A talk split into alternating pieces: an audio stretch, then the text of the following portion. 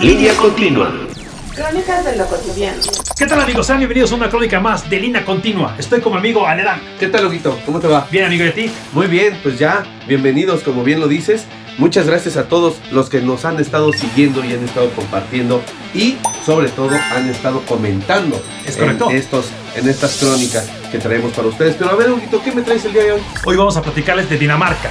Ah, bueno, pero le fue muy mal en el mundial, ¿no? O sea, pasó, pero luego, luego lo eliminaron. Pues, pues no exactamente de selección, sino vamos a Ah, hablar de una ok. compañía Qué que bueno. era muy importante de coleccionismos y hablo de Lego. Claro, estas figuras o piezas que se van armando por medio de bloques de plástico, ¿no? Es correcto amigo. Ok, pues vámonos a los datos curiosos. Estamos en Lina Continua. Pues bien, Huguito, como bien lo mencionas, esta empresa surge en Dinamarca en 1934. Así es amigo. Y la palabra Lego se conforma de dos palabras. En Sí. español significa jugar bien. ¿Y sabes cómo se dice esto en danés? Porque evidentemente... el estudiado, Estás claro. estudiado. ¿Cómo, ¿Cómo se dice? ¿Cómo se dice? Like God. Ah, ok. Yo pensé que se diría leg got. Pues bueno, tenemos un- en la producción tenemos un poco de confusión en la pronunciación de estas palabras, pero ¿por qué no nos- nuestros amigos daneses Así es. que nos escriban y nos digan Que en nos un manden audio? el audio de cómo se pronuncia leg got o laigot. Pero digamos que estas dos palabras hicieron la marca Lego. Lego. Es correcto. Jugar bien. Vámonos.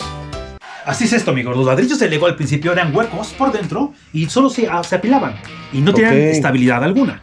Ok. Pero mira, no fue sino hasta 1958 que se les ocurrió inventar unos tubitos que van dentro de cada ladrillo para que pudieran embonar perfectamente. Mira. ¿Eh? Esa fue la magia que Lego creó un sistema para que los niños tuvieran imaginación y pudieran- pudiesen construir edificios, casas, barcos. Y bueno, la imaginación del niño era el límite para Así creer, es. crear figuras o lo O- que ellos quisieran. Así es. Está muy padre esto, mira. Mira nada Así más. puedes crear varios, varias cositas con este grandísimo sistema de Lego que embona y no se cae.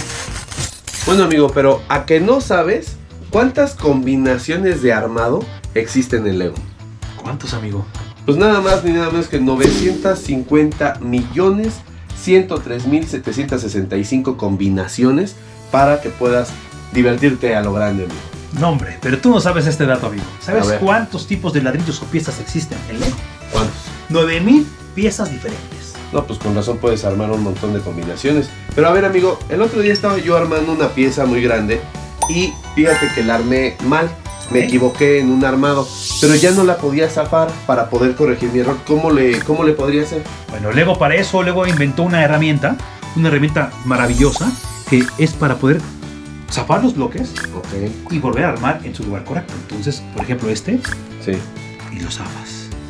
Entonces ya lo pones en el lugar donde tú creas que debe ir. Mira qué bonito. Muy bien pensado, Lego. Y así las cosas, amigo. A final de la década de los 70, Lego creó su primer minifigura. Claro, para que los niños pudieran empezar a crear historias. Además de que creó dos sets muy famosos. Uno de ellos se llamaba Space, que era todo lo referente al espacio, a cohetes, naves espaciales, estaciones. Y bueno, el otro set que crearon fue Castle, o Castillo, que era todo lo referente a la época medieval.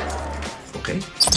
Pues mira amigo, otro dato curioso es que en los años 80, Lego desgraciadamente pues pierde el registro de derechos de autor para la fabricación de sus ladrillos. Así que pues muchas compañías se aprovecharon de esto para pues crear otro tipo de figuras o las mismas y pues surgió esta, esta onda de la piratería, ¿no? Bueno, una de las tácticas que Lego usó fue que todas las piezas están marcadas con su logotipo en cada pieza.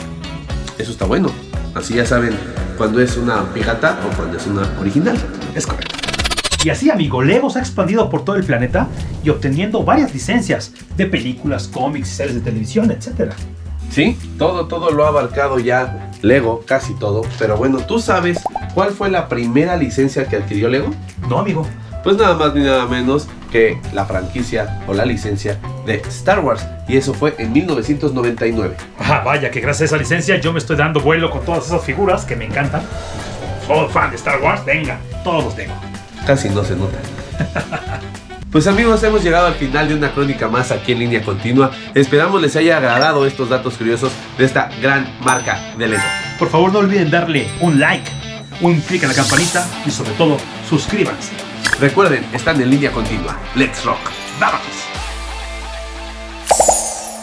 Te recordamos que puedes ver la crónica en video por nuestro canal de YouTube Línea Continua CC.